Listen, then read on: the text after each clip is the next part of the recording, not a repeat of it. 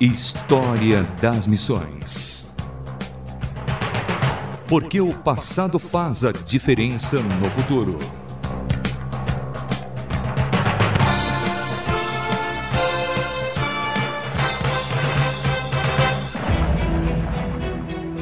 Olá, sou Samuel Matos e no História das Missões de hoje, Orígenes, o personagem da igreja primitiva que mais deixou escritos e dados biográficos à posteridade. A sua produção literária foi abundante, sendo que inúmeras delas chegaram até os nossos dias. Um de seus maiores legados foi deixar bases sólidas ao cristianismo mostrando como foi travado o combate intelectual entre cristãos e pagãos nos primeiros dias da Igreja cristã.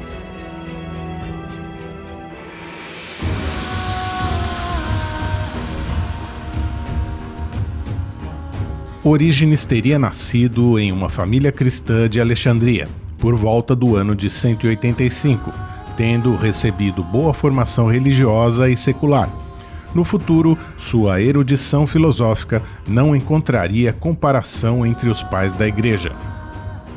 No ano de 202, seu pai Leônidas foi martirizado durante a perseguição do imperador Sétimo Severo, e os bens da família foram confiscados. O jovem Orígenes incentivou seu pai a ser fiel até a morte, e sua mãe teve que esconder suas roupas para que ele também não saísse de casa e fosse preso. Para poder manter a mãe e seus irmãos menores, Orígenes abriu a Escola de Gramática e Literatura. E, pouco depois, diante da ausência de alunos qualificados, já que muitos haviam fugido ou sido mortos pela perseguição, aos 18 anos de idade, Orígenes é convidado a dirigir a escola para novos cristãos em preparação para o batismo, enquanto procurava enfrentar a forte perseguição aos da fé cristã. Por algum tempo seguiu com as duas escolas, mas quando a família teve condições de se sustentar por si própria, dedicou-se exclusivamente à escola de ensino dos princípios do cristianismo. Sua reputação entre os alexandrinos era tão alta que muitos pagãos e gnósticos passaram a frequentar a sua escola para aprender diretamente do jovem mestre. História das Missões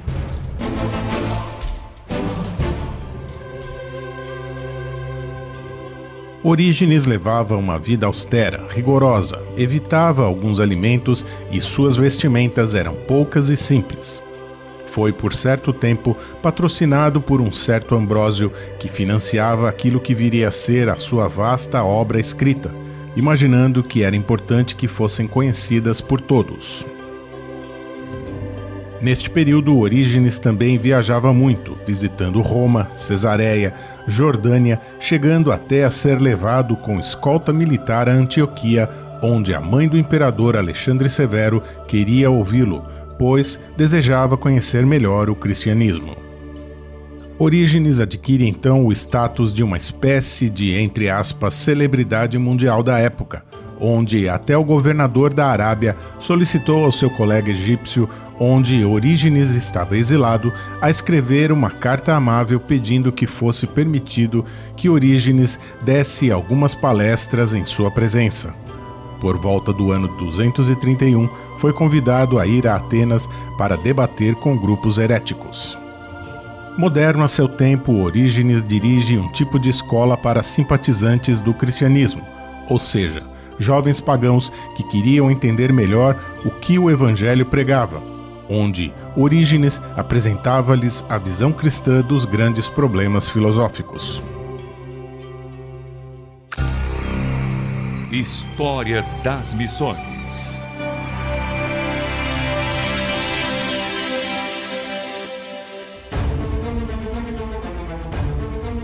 Uma nova perseguição irrompe sob o comando do imperador Décio em 250 e Orígenes é preso e torturado, não com o fim de matá-lo, mas para que renegasse a sua fé, visto que uma eventual apostasia sua produziria efeitos notáveis nos demais fiéis. Pouco tempo depois, Décio morre e Orígenes é liberto, mas pouco tempo depois, Não se sabe por quais motivos, aos 69 anos de idade, provavelmente no ano de 254, Orígenes vai encontrar-se com o seu senhor. No século XIII, o seu túmulo ainda era visível na cidade de Tiro. História das Missões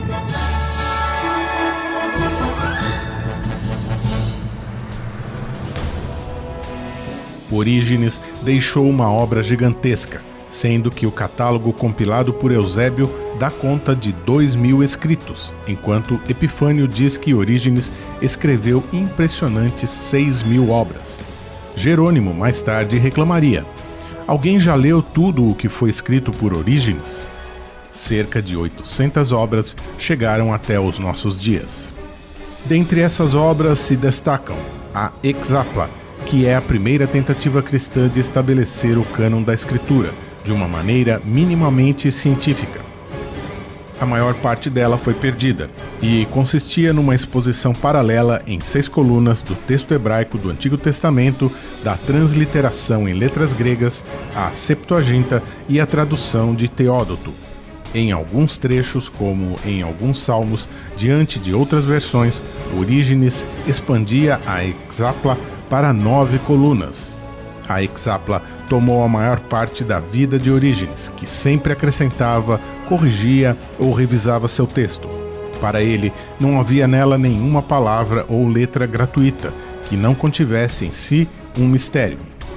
Essa é a principal razão que levou Orígenes a dedicar tanto tempo a Exapla, ou seja, seu objetivo era restaurar o texto bíblico original restam alguns dos seus comentários do Evangelho de Mateus, de João, sobre a Epístola aos Romanos, Cantares e etc., que são as principais fontes pelas quais é possível conhecer o método exegético de Orígenes, que, por sua vez, é uma chave importante para a compreensão do restante de sua teologia.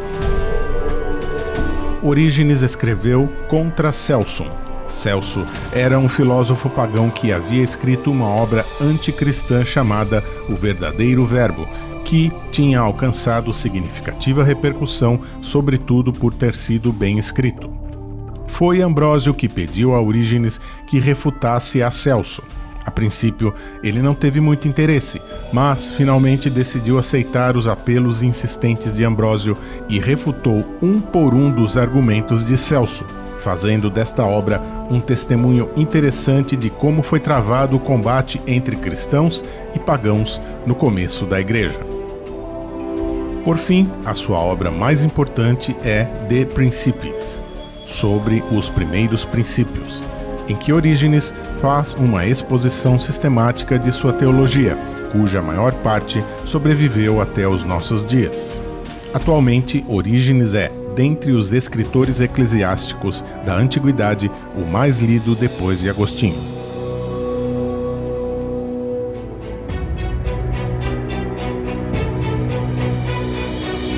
História das Missões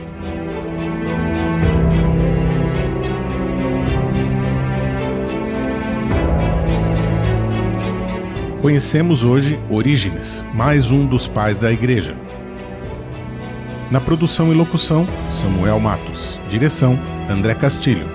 Escreva-nos um e-mail com seus comentários para rtm@transmundial.org.br. rtm@transmundial.org.br. Até o próximo História das Missões. Mais uma produção transmundial.